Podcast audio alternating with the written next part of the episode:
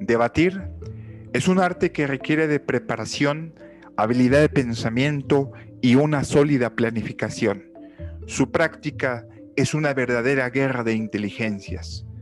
33 estrategias para ganar un debate es un podcast donde te enseñaré algunas técnicas poderosas para llevar a cabo esta disciplina.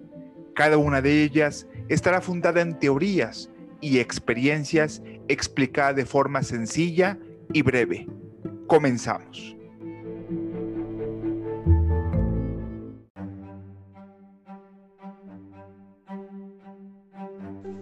Hola, hola, amigo, estimado público que me está escuchando en las diferentes plataformas que estamos subiendo este podcast que he denominado 33 estrategias para ganar un debate.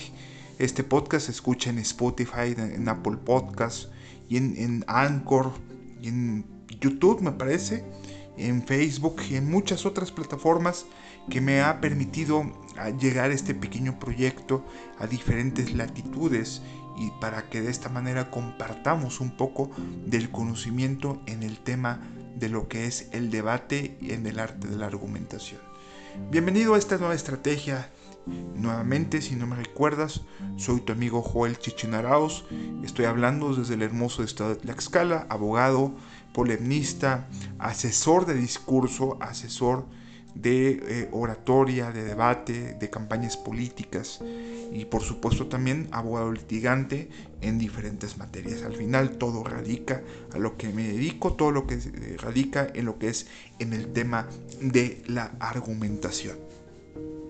En esta ocasión te he traído una estrategia que he tomado de un eh, autor muy importante de los Estados Unidos que acabo de leer, que es, el, que es un experto en el arte de la argumentación, en el arte de la oratoria política. Y consiste en eh, presentar, se llama esta estrategia, por eso lo vas a ver en la explicación del podcast, en la parte de, eh, después de que donde reproduces, en la parte inferior, eh, vas a ver en qué consiste y, este se llama ordena las pruebas, ordena las pruebas. ¿Y a qué me refiero con pruebas? Para empezar antes de definirte, definirte esto. las pruebas me refiero a un tema de demostración Recordemos que la parte de la argumentación en anteriores podcasts te expliqué que una manera de eh, argumentar es primero afirmando y después dando las evidencias o los argumentos. Las evidencias y los argumentos son aquello que me refiero como prueba, que son es aquello que va a demostrar nuestra afirmación al principio, aquello que va a demostrar nuestra afirmación que manifesté en un principio. A esto le he llamado pruebas. Entonces me estoy refiriendo a aquellos argumentos orientados a demostrar la tesis o la idea que tú has decidido defender o afirmar. ¿De acuerdo? Bueno, ahora te voy a leer o te voy a mencionar cuál es la definición.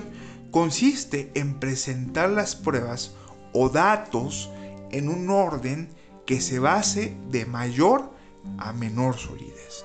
Te lo repito, consiste en presentar las pruebas o datos en un orden que se base de mayor a menor solidez. Es decir, vas a presentar primero, o sea, cuando, cuando lo expongas, no lo hagas de manera desordenada, no lo hagas conforme Dios te dio a entender, sino vas a, eh, o vas a ocasionar que el tiempo no te dé para decir lo necesario o vas a ocasionar una confusión dentro de tu público porque evidentemente recordemos que el público no tiene suficiente capacidad de retención por lo tanto se va a confundir entre el mar de argumentos. Si tú creas desde un principio exhibes la prueba más importante desde un principio o el argumento más fuerte desde un principio, vas a generar una posición o una postura o una percepción muy positiva eh, frente a las personas que, estás, que te están escuchando. Bien, esto tiene, como lo acabo de decir, tiene muchos beneficios. Evidentemente, ya lo dije, que lo primero que escuche el público, que el, dado el nivel de atención, es decir, te lo vuelvo a repetir, que sea lo primero, al, ser la prueba más importante, la primera que se escuche, pues evidentemente va a crear una posición completamente positiva, ya que lo primero que escuchan es prácticamente el primer, eh, el primer juicio que se hacen del polemnista o de la persona que está en ese momento debatiendo. También crea una percepción inmediata de que la arenga está siendo expuesta en bases sólidas y no en especulaciones. Y de la misma manera crea una percepción de tener un conocimiento profundo del tema o que estamos debidamente preparados. ¿Sí? Eh, eh, después de que yo lo he exhibido de esa manera, es decir, empiezo con la más fuerte, después con la segunda más fuerte hasta llegar hasta la prueba más débil, puedo tener la opción que después de haber sido expuesta a las pruebas, puedo decir algún rumor del tema que no está debidamente comprobado, algún dato, algo que se dice del tema, que no está debidamente comprobado, pero que según tu punto de vista y conociendo los datos anteriores, es decir, los argumentos y todo lo que has dicho eh, mediante las pruebas, eh, evidentemente no te va a extrañar que esto se dé como una realidad o que sea como cierto. Es decir, la sola exposición de las pruebas contundentes que expusiste anteriormente, le va a dar veracidad, le va a dar legitimidad y le va a dar peso a la idea que venga de manera posterior al rumor o al dato o la especulación con la que cierres el tema. Esto es algo muy interesante, ¿no? Porque evidentemente esto hace que sea como una lluvia de golpes donde el golpe más eh, fuerte va a venir al principio, Posteriormente va a ir bajando la velocidad, va a ir bajando la, mm, la, fuerza, pero porque ya el primer golpe ya fue el más contundente con el que casi casi lograste el knockout. Y posteriormente la última idea se va a dar por hecho porque seguramente ya habrás vencido y ya tienes completamente convencido a lo que es tu público. Por ejemplo, si yo tengo no sé, quiero comprobar que eh, el calentamiento global no existe, un ejemplo, que esa es mi tesis a defender. Eh, tengo, por ejemplo, una idea, un argumento científico, tengo un argumento religioso, tengo un argumento sociológico y tengo un argumento histórico. ¿Tú por cuál te irías? ¿Cuál crees que sea el más importante? A mi consideración, el argumento científico sería el más trascendente. También esto va a depender mucho del público con el que hables, ¿no? Pero quizá el argumento más poderoso sería el, argumento científico. Empezaríamos con el, el, argumento científico. Después podemos seguir con el argumento sociológico, es decir, con el estudio de la sociedad, ¿no? O de algún comportamiento que también tiene que ver con ciencia. Después podemos dar el, estudio histórico para que se quede como un antecedente y al final el estudio religioso, ¿no? Entonces, eh, para mí puede llevar ese orden, para mí el, argumento más poderoso es al principio, lo puedes ordenar eh, de esa manera y al final das algún rumor, por ejemplo, el rumor de que, eh, no sé, de que las, mm, las, los temas de las medidas que se están implementando medioambientalistas en los países eh, quizá pueden ser un medio para inyectar dinero en un ambiente donde seguramente existe corrupción. Eso, eso es como un rumor, como una suposición o una especulación.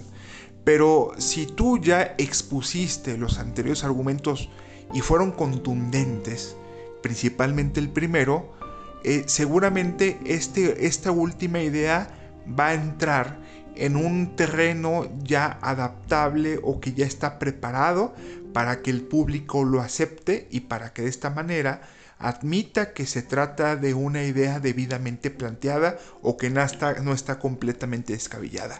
Si esta idea la hubiéramos hecho al revés o la hubiéramos expuesto al principio, pues evidentemente hubiera causado indignación, hubiera causado malestar, le hubieran tachado de falsedad desde un principio y no hubiera tenido esa aceptación que esperamos. Pero como fue expuesta de manera previa una serie de argumentos que demostraron la falsedad, o, mejor dicho, demostraron la veracidad de la idea que en un principio mencioné, la última idea va a entrar en un terreno completamente preparado para ser aceptado. Yo creo que esto es algo muy poderoso, yo creo que es algo muy aceptable, que prácticamente eh, aquí sí el orden de los factores sí altera el producto, que esa es la fórmula que resume esta estrategia. El orden de los factores sí altera el producto. Vuelvo a reiterar, ordénalo de una manera que te favorezca a efecto de que la idea más débil tenga un terreno preparado que ya ocasionó que haya condiciones viables, argumentos previos para que la última idea sea completamente aceptada.